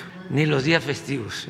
este, o un turno, nada más, porque no hay médicos, no habían especialistas. ¿Saben qué? Ya se están eh, ampliando los espacios para que se pueda estudiar medicina. Eh, ya son alrededor de 50 escuelas de medicina que hemos creado y de enfermería en distintas partes del país. Ya se aumentó el número de eh, becas para especialidades de 10 mil a 20 mil, que también no se permitía, eran muchos los rechazados. Estamos contratando médicos y especialistas en el extranjero, pero Zoé Robledo hizo una propuesta que yo creo que con eso vamos a poder salir adelante y vamos a cumplir con el compromiso de que este año tengamos un sistema de salud de primera, mejor que el de Dinamarca. Eh, lo que planteó SOE, y aprovecho para hacer el llamado a todos los jubilados del Seguro Social. Resulta que hay 10 mil jubilados especialistas del Seguro Social, 10 mil de, 60, 55, 57 años a 65, 10 mil que están jubilados, que seguramente tienen sus consultorios o tienen otros trabajos, pero ya están jubilados reciben su jubilación, lo que por derecho les corresponde. Bueno, yo los convoco a esos 10 mil, ese es el planteamiento de SOE, para que trabajen en el IMSS Bienestar y se les mantiene su jubilación su pago y se les contrata, se les garantizan eh, cinco años, un contrato de cinco años como especialistas y se les paga por eso. Ya empiezo a hablar del tema. A ver cuántos podrían ayudarnos, porque van a ganar lo que gana un especialista actual en el seguro y van a seguir recibiendo su pensión y nos van a ayudar, porque ya en cuatro o cinco años ya vamos a tener los médicos, vamos a tener ya los especialistas. Cada vez vamos a, tener más médicos, más especialistas, pero ahora tenemos déficits, no tenemos suficientes para que en los hospitales se cubran todos los turnos y todas las especialidades. Entonces, qué bien que me hiciste esa, esa pregunta, porque es una convocatoria ya a los médicos del seguro. Eh, pueden haber también eh, médicos del ISTE eh, o de otras instituciones que estén jubilados que quieran este, ayudarnos de esta manera. Entonces, así estamos pensando, resolver lo de salud este año a finales de este año. Aquí cada 15 días vamos a estar informando de cómo avanzamos. Ya llevamos 14 estados. En el caso, por ejemplo, de Sonora, eh, esto puede ayudar mucho porque nos ha costado trabajo conseguir especialistas en el caso de Sonora. Eh, ya se avanzó, pero eh, necesitamos más. ¿Y cuál es tu otra pregunta? bueno, en el caso de Sonora, lo de el formato de vida cara sí, sí que ayudó bastante. Este, Prácticamente se está terminando de cubrir. Comentarle, presidente, que ya, eh, por cierto, a propósito de Bienestar, ya está funcionando y ya está en proceso de transición el nuevo hospital de especialidades que usted fue a inaugurar hace pues poco más de un año y medio.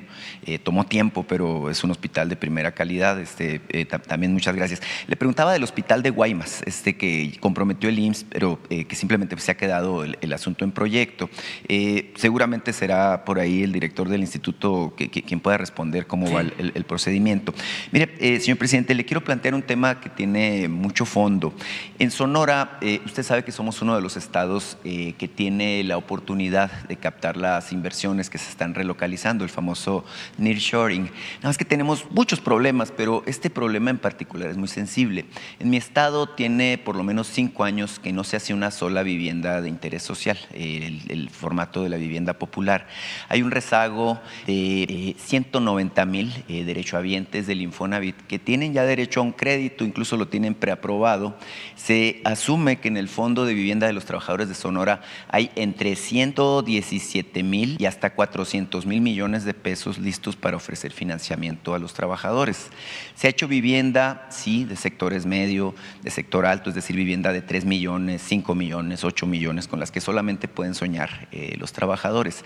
Eh, hay un asunto eh, que tiene que ver con reservas territoriales en particular. hay una petición de que el gobierno federal pueda dotar de reservas territoriales a los principales centros urbanos, Hermosillo, Nogales en particular, porque un argumento por el que no se hace la vivienda es que no hay terrenos apropiados que estén dotados de servicios. Este, ese es un asunto muy sensible. El otro tema, a propósito de los servicios pues es el agua también, la electrificación y, en general. El, asunto asunto es que no ha habido manera de mover eh, esta idea de que se necesita construir vivienda. Me dicen que por lo menos deberían estar construyendo 10 mil eh, viviendas para los trabajadores por año y no se está haciendo ni una sola. Eh, seguramente este fenómeno se replica en algunos otros estados del país, sin embargo en el caso de Sonora es muy sensible porque mire, llegan las inversiones o llegan los potenciales inversionistas y una de las primeras cosas que preguntan es por el agua, la segunda cosa es que preguntan por la vivienda para los trabajadores que van a contratar.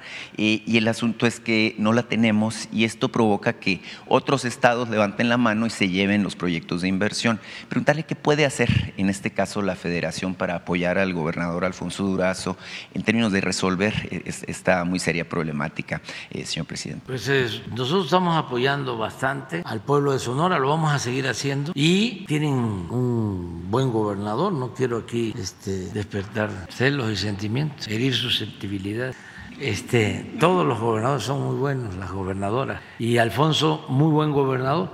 Es cosa de que nos presenten este, una propuesta, porque incluso hay los fondos, el Infonavit tiene recursos suficientes y además con bastantes facilidades. De las reformas que se hicieron, hay eh, una que es muy importante, que ya no depende del trabajador de eh, desarrollador inmobiliario o del empresario que construye unidades habitacionales. Ya el trabajador puede recibir de manera directa su crédito para comprar una casa eh, usada, ya construida, o para él eh, comprar su terreno y hacer su casa. O sea, ya no es solamente en bloque las grandes unidades y a ver te vendo este departamento, todos los abusos que se cometieron de que les entregaban departamentos en lugares distantes, sin servicios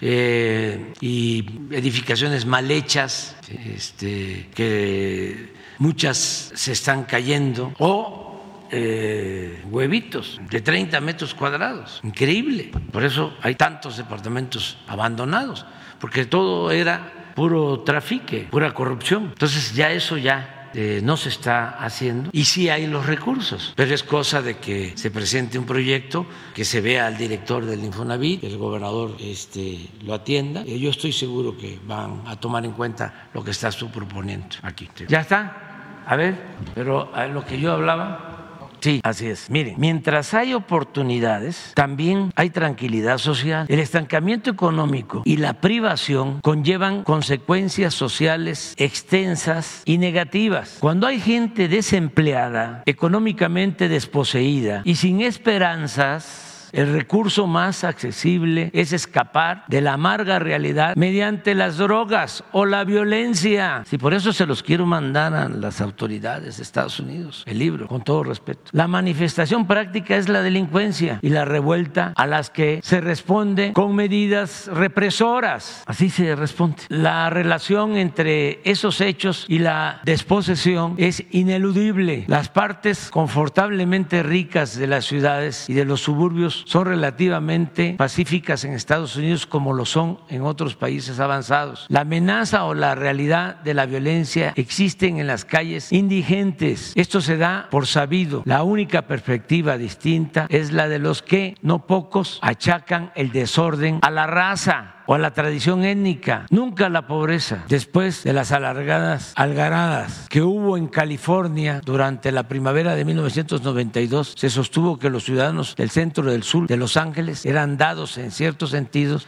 antropológico a conductas antisociales, no así la ciudadanía superior de otras regiones, Malibú. Lo mismo puede decirse de la escena mayor que es el mundo. Ya, explica. A ver, pásale adelante, porque ¿a dónde? Está clara la lección para la política y la sociedad norteamericana contemporánea. La delincuencia y la convulsión social de nuestras grandes ciudades son producto de la pobreza y de una estructura de clases corrupta que examinaremos más adelante, que ignora o menosprecia a los pobres. La solución actualmente aceptada son las medidas policiales, el confinamiento de los individuos de tendencias criminales y la lucha cara y futil contra el narcotráfico a un plazo más largo o más allá de cualquier plazo, la solución más humanitaria y probablemente la menos cara es acabar con la pobreza que induce al desorden social. Esto es, pero es muy interesante el libro, es atender las causas. Lo recomiendo y sí se los voy a enviar este, con todo respeto a los este, gobernantes de Estados Unidos. Presidente, muy buenos días. Adrián Estela Flores del Instituto Mexicano de la Radio y Mer Noticias, Radio Pública. Preguntarle en primer lugar, presidente, eh, acerca de esta situación que se está reportando por parte de la organización Madres Buscadoras de Sonora, donde se señalan que la mamá buscadora Ceci Flores está desaparecida desde ayer, que estaba realizando un trabajo de búsqueda allá en Sinaloa y fue vista mientras iba a bordo de una patrulla estatal. Yo le quisiera preguntar, presidente, qué información se le ha dado por parte del Gabinete de Seguridad en torno a este hecho que ocurrió eh, o fue reportado por la organización el día de hoy y también qué se va a hacer para garantizar la seguridad de las madres que buscan a sus desaparecidos. Sí, hoy nos informó Alejandro Encinas y ya se está llevando a cabo eh, una investigación, ya hay un operativo con ese propósito. Eh, esta señora buscadora, muy reconocida, y su familia tenían protección y, al parecer ella este, tomó la decisión de ir a otro sitio, otro lugar, también en Sonora y se reportó su desaparición y ya se está atendiendo el tema. ¿Este operativo quién lo está realizando, presidente, y en qué sitio, si se puede saber? Derechos Humanos de, Gobernación. Y el informe lo presentaron a las 4 de la mañana, el día de hoy. ¿Le informaron que, en qué zona se está realizando la búsqueda de la... De Nada más eso, porque ya lo están trabajando y que nos van a informar. Presidente, y preguntarle también acerca de estos cargos que presentaron el Departamento de Justicia de Estados Unidos en contra de los Chapitos y también otros 25 integrantes del cártel de Sinaloa por diversos cargos relacionados al tráfico de fentanilo. Le quiero preguntar acerca de este operativo o esta acción que señalaba la DEA que dijo que tenía infiltrada a la organización del cártel de Sinaloa desde hace un año y medio. Y eh, pues le quisiera preguntar, presidente, en qué contexto o qué información tenían las autoridades mexicanas tenía México acerca de esta eh, infiltración de la DEA en el cártel de Sinaloa y qué piensa de lo que señalaba o consideraba el departamento de o la agencia antidrogas respecto a que el cártel de Sinaloa encabeza la operación de tráfico de fentanilo más violenta y prolífica y, e insistía en que es impulsado esta operación del cártel de Sinaloa por parte de farmacéuticas chinas. Pues esa es su visión ¿no? de ellos, eh, la respetamos. Nosotros eh, hemos eh, sostenido, primero, que en México no se produce el fentanilo, que se eh, importa de Asia y que llega a México y llega a Estados Unidos y llega a Canadá de Asia. Eh, y hemos sostenido y ahora se refrendó en el encuentro que tuvieron en Estados Unidos, en Washington, integrantes del gobierno de Estados Unidos y de México, de que vamos a cooperar ayudar con las autoridades de Estados Unidos porque es muy lamentable lo que les está sucediendo por el consumo del fentanil. Eh, son muchos muertos y jóvenes y por humanismo, por amistad, por cooperación tenemos que ayudar. Pero también les estamos planteando de que revisen sus estrategias. Esto que acabo de decir, porque si no se atienden las causas puede desaparecer el fentanilo, pero va a surgir otra droga. Hay que atender las causas. Eso es uno. Dos, que no hay que estar nada más viendo lo que sucede en Sinaloa o en México, sino también lo que pasa allá, los carteles de allá, cómo es que distribuyen el fentanilo en Estados Unidos, qué están haciendo para enfrentar el tráfico y la distribución de drogas en Estados Unidos y que también se apliquen programas para atender a los jóvenes y programas de información sobre los daños que causa la droga. Y sí vamos nosotros a continuar cooperando con el gobierno de Estados Unidos con una aclaración pertinente. Nosotros tenemos primero que garantizar la seguridad pública en nuestro país. Para decirlo más claro, nosotros lo que queremos es que en México nadie pierda la vida, que nadie sea secuestrado, que no haya extorsiones, que no haya robos, que no haya feminicidios. Eso es lo primero, esa es nuestra responsabilidad fundamental. Y en el segundo plano, ayudar, cooperar con el gobierno de Estados Unidos para que podamos como buenos vecinos, eh, enfrentar el grave problema del consumo de droga en Estados Unidos, en particular atender el problema del consumo del fentanilo que está causando la vida o la pérdida de vida de muchos eh, estadounidenses, cosa que lamentamos bastante. Pero eh, que no se malinterprete, o sea, eh, ya no es el tiempo de Calderón, de que se definían los programas en Estados Unidos y México se sumaba y éramos como los policías del gobierno de Estados Unidos y se aplicaban los programas que por cierto nunca funcionaron, de la guerra contra el narcotráfico, que el plan Mérida, que rápido y furioso, no, ya no, ni tampoco que la DEA o la CIA o cualquier eh, agencia del gobierno de Estados Unidos decida sobre lo que va a hacer la Secretaría de Marina o lo que va a hacer la Secretaría de la Defensa de México? No. Cooperación sí, sometimiento no, porque México es un país libre, independiente y soberano. Afortunadamente eso ya lo están entendiendo cada vez más eh, en el gobierno de Estados Unidos, de manera especial el presidente Biden, que ha actuado con mucho respeto. Pero eh, todavía allá este, eh, quisieran que fuese como antes. Pero miren cómo vamos nosotros a aceptar las mismas reglas, las mismas condiciones después de lo de García Luna. Que no lo premiaron a García Luna allá? Estaban contentísimos con él. Y miren lo que resultó. Tenemos que actuar nosotros de manera precavida para no caer en lo mismo. Y parece que algunos no entienden y siguen con la misma estrategia. Y una y otra vez les tengo que mandar a decir que no se puede poner vino nuevo en botellas viejas, que ya tienen que pegarse una sacudida, una zarandeada, para que cambien sus políticas, porque tienen que ver además con una actitud prepotente, de mucha soberbia. No así, ¿eh? Presidente Biden, que siempre habla de que nuestro trato se está dando en un pie de igualdad, pero todavía veo ¿no? que el Washington Post y que el New York Times, que filtraciones del Departamento de Estado, del Pentágono, de que se están peleando eh, Marina y Defensa, cosas este, muy vulgares que no corresponden pues, a un trato eh, entre países con buena vecindad. Y luego los eh, pro-estadounidenses que hay aquí, el Reforma y todo, que ellos este, quisieran, como lo han deseado los conservadores de México, que nos convirtiéramos en un Estado asociado, en una colonia. Llegaron a decir que la soberanía ya era un concepto anacrónico, que ya en un mundo globalizado eso, no, funcionaba. ¿Cómo? Si nos costó tanto a los mexicanos conseguir nuestra independencia. Sí hay gente ¿no? que no le importa la patria, pero a los mexicanos nos importa mucho, porque lograr la independencia de México, pues es cosa de ver la historia. Somos de los países del mundo más invadidos, nos han arrebatado nuestro territorio, han actuado con prepotencia. ¿Cómo no vamos a defender nuestra independencia, nuestra soberanía? Claro, todos estos intelectuales internacionalistas formados en Estados Unidos no tienes la carta ahí? Allá la leímos una vez, la del Departamento de Estado, de cómo dominar México. Em, sí, que es buenísima. Ponla otra vez, ¿no? Porque, este, acuérdense cuando estaba Fox y hubo un encuentro de presidentes de América Latina y Castañeda, que era el asesor principal secretario de Relaciones Exteriores, le recomendaba a Fox de que no invitara al comandante Fidel Castro porque venía Bush y se iba a molestar.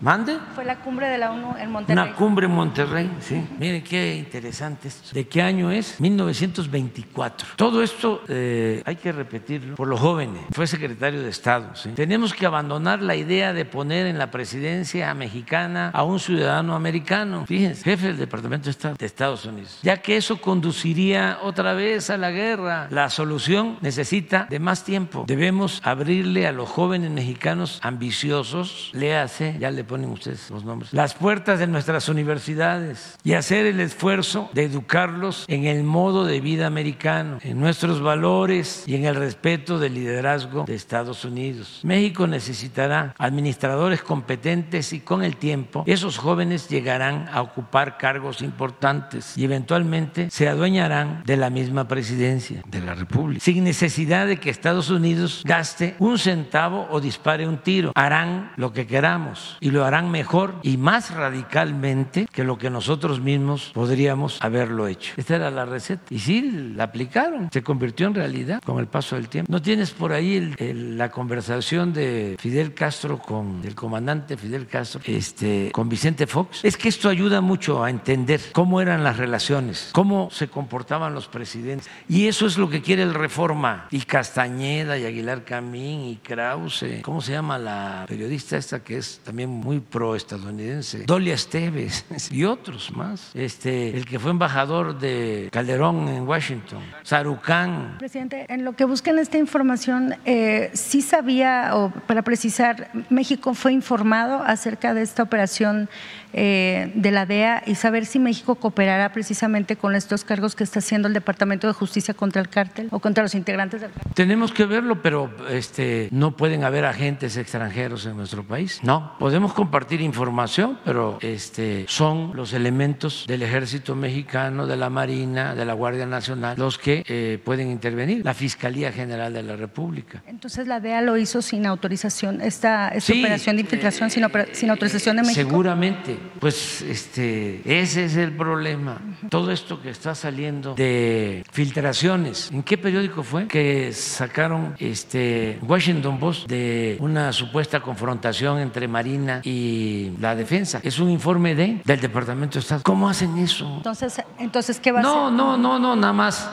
este, eh, vamos a seguirles este, insistiendo, persuadiéndolos de que pues no van a lograr nada así, porque son campañas del Pentágono, fíjense, que tienen que meterse. Pero si la DEA entró sin autorización, ¿se va a plantear esto ante este entendimiento bicentenario, presidente? No, no es de que van a entrar como lo hacían antes, no, va a haber cooperación, pero tenemos que ponernos de acuerdo. ¿Y esta acción cómo la califica entonces, presidente? Si la DEA entró... Una intromisión abusiva, prepotente, que no debe de aceptarse bajo ningún motivo. ¿Cómo van a estar espiando? ¿Va a ser algún que reclamo? no este hasta bajaron un globo de China ya en Estados Unidos. Nosotros no hacemos eso, este, pero no se pueden eh, estar utilizando eh, actos de espionaje, además para saber qué están haciendo nuestras instituciones de seguridad y además con la arrogancia ¿no? de filtrar la información al Washington Post. ¿Va a haber algún reclamo a la DEA por este operativo que no tuvo No, autorización? sencillamente eh, en su momento se va a hablar de cuáles van a ser las condiciones para el trabajo de colaboración que se va a llevar a cabo. Pero ya no es el mismo eh, eh, tiempo de antes. Ya lo he dicho aquí, en el gobierno de Felipe Calderón eh, se metieron hasta la cocina en el país, se les permitió y sí tenían una relación demasiado este, eh, intensa con la Secretaría de Marina eh, y pues llegó el momento en que no era cooperación, sino que era subordinación de la Secretaría de Marina a las agencias de Estados Unidos. Entonces, eso no. ¿Qué respuesta le da a la DEA después de que hizo toda esta No, publicación y pues estos anuncios? Ya estamos hablando ahora. Saben ellos muy bien a qué me refiero. Y no es un asunto de la DEA. Esto lo tiene que ver el Departamento de Estado y lo, lo mismo la eh, Procuraduría de Justicia en Estados Unidos, porque tienen que poner orden. Eh, está muy suelto todo. Todavía. Eh, lo digo de manera respetuosa. Pues. Y eh, cómo confiar ciegamente en elementos de la DEA cuando está demostrado de que muchos de ellos, o algunos, para no eh, exagerar, mantienen o mantuvieron vínculos con la delincuencia organizada, como lo que sucedió con el que era el jefe de la DEA en México, que se le descubrió que tenía relaciones con eh, representantes de los carteles de la droga y de repente lo quitaron y no se supo más. O el caso de García Luna, en donde nada más eh, definieron una esfera su cartel de García Luna, como si no hubiese tenido vinculaciones con las agencias internacionales, con el gobierno de Estados Unidos y con el gobierno de México, esto es con el presidente y las más altas autoridades del gobierno de México. Entonces ya, basta de simular y también de esas este, maniobras politiqueras, de filtraciones y de querer debilitar a los gobiernos con esa propaganda de mal gusto y nada amistosa, ¿no? ¿Cómo es este, que se busca tener relaciones respetuosas con todos los pueblos, con todos los gobiernos? Sí, se está hostigando, sí se está eh, interviniendo en asuntos que solo corresponden a los pueblos de los países independientes. ¿Afecta este operativo, este diálogo que vienen eh, dándose entre los No, gabinetes no, de no, seguridad? no, no, Ok. no, no. Eh, son eh, rémoras. o sea, son malas costumbres. Es que fueron muchos años de subordinación y la culpa no solo de los gobiernos estadounidenses, la culpa de lo que va. No tienes ahí a- al Fox. A ver, este es, este es el problema. A ver. comida, ni siquiera la reunión. Bueno, esa reunión ya la habíamos Ahí te va, ahí te va. No se Déjame- escucha. déjame terminar. Hay- sí, déjame hay terminar. Que, que puedas venir un mensaje que de texto, En, en la una sesión transcripción. Y hagas tu presentación como está reservado el espacio Yo lo para leo. Cuba, la una. Es que yo creo que eso intencionalmente ya está borrado, ya, ya lo alteran. La transcripción. Se iba a llevar a cabo para esto para los jóvenes, ¿no? Porque eso, ¿en qué año fue? 2002. Tiene 20 años, 21. 21. Sí, entonces los que tienen 21 años estaban recién nacidos, tiernitos, tiernitas. Este, hay que recordar, la historia, no lo olvidemos, es la maestra de la vida, así decía Cicerón. Sí tienen la transcripción. Ya apareció la señora, ¿Qué que está bien de salud. Que está bien de salud. Eh, ¿Se puede precisar en dónde ocurrió No, esta no, no, no, ya, ya, está bien. Gracias, presidente. Ya después ya se le da. ¿No está el texto? Ahora, espérate, es que es importantísimo esto. Lo tuyo también, pero esto, por ejemplo, sucede cuando Jorge Castañeda es secretario de Relaciones Exteriores y este y ahora Jorge Castañeda pues pertenece al mismo grupo que está en contra de nosotros de Aguilar Camín, de Krause, Claudio X González. Entonces, todo esto explica, ¿no? El por qué sí son proyectos distintos y contrapuestos de nación. A ver, Comida, ni siquiera la reunión. Bueno, esa reunión ya la habíamos Ahí te va, ahí te va. Déjame, déjame terminar. Sí. Déjame terminar. Que, que puedas venir el jueves. Sí. Que participes en, en la sesión y hagas tu presentación, como está reservado el espacio para Cuba, la una. Después tenemos un almuerzo, un almuerzo que ofrece el gobernador del estado a los jefes de estado. Inclusive te ofrezco y te invito a que estuvieras en ese almuerzo, inclusive que te sientes a mi lado y que terminado el, el- el evento y la participación, digamos ya te regresaras.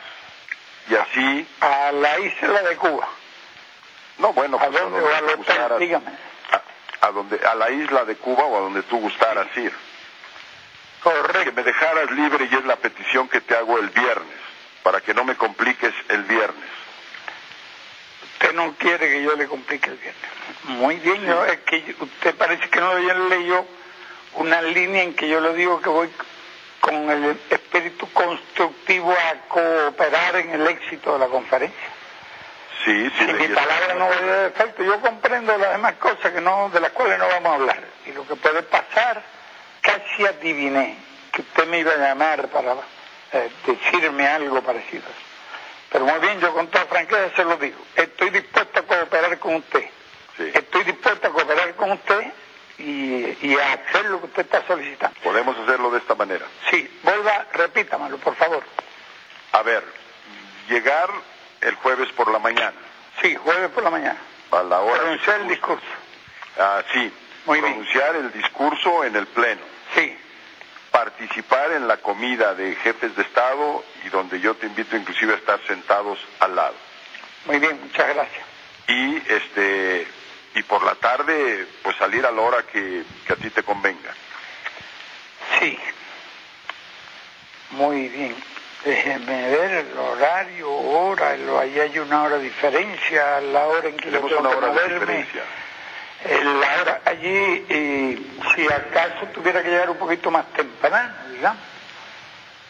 Porque ya yo sé dónde ocasiono el... Es ya nada más para entenderlo bien, es que había esa cumbre y este eh, decide mm, asistir el comandante Fidel Castro, eh, pero iba a estar también el presidente Bush. Entonces lo que le dice Vicente Fox es, eh, vamos a ponernos de acuerdo, estás hasta la comida y por eso es el comes y te vas, porque después llegaba Bush y este ya no quería que estuviese el comandante Castro en la reunión. Una vergüenza, este, muy lamentable. Pues así era. Ah, pues es que esto era lo que yo quería, pero ya, ya pasó. Este, eh, porque está mejor, este, que lo, pero así era. Este, imagínense un presidente hace también unos días salió ya había, este, se había dado a conocer hace como cinco o seis años, empiezan a desclasificar documentos de la CIA en Estados Unidos sobre los presidentes de México, la relación, y salió la cooperación del gobierno de México durante el gobierno del presidente Echeverría con la CIA. Y la semana pasada desclasificaron ya documentos de la relación del presidente López Portillo con la CIA. Independientemente de todo, hay que este, pues, ver también esos documentos eh, con reserva, porque pues esa es la versión de ellos, es la versión de, que en su momento registraron en Estados Unidos. Pero es una práctica que viene de lejos, el aplicar la doctrina Monroe, la de América para los americanos.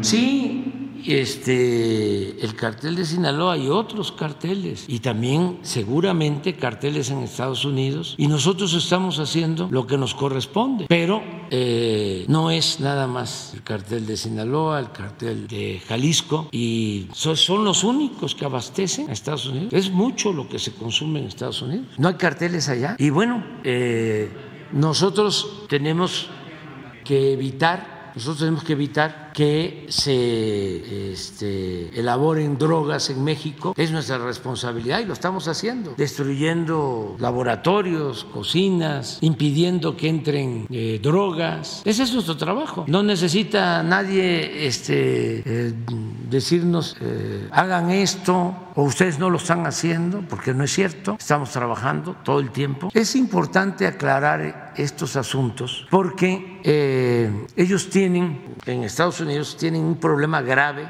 por el fentanilo, por el consumo de droga. Miren, históricamente, históricamente, aunque las cosas ya cambiaron, se decía en Estados Unidos que los mexicanos éramos corruptos y los mexicanos decíamos que ellos eran marihuanos. Hay hasta una caricatura, creo que de Naranjo, la vamos a buscar, donde está un tío Sam diciendo a un mexicano con su sombrero, corrupto, y el mexicano le contesta, marihuano, ya cambió en México no hay corrupción, porque estamos acabando con la corrupción. Por eso el daño que causaron los gobiernos corruptos neoliberales. Entonces, ellos tienen todavía ese problema y se ha ido agravando porque no lo atendieron bien, empezando porque sin eh, una reflexión de fondo se legalizó en casi todo Estados Unidos el consumo de droga y lo vieron a la ligera, porque no es el daño que causa la marihuana, no, es el cómo se va escalando hacia otras drogas cuando se tiene un problema social de fondo que no se atendió. Entonces llegan a esta situación muy lamentable de que pierden la vida miles y sobre todo jóvenes y entonces voltean a ver a ver a quién le echan la culpa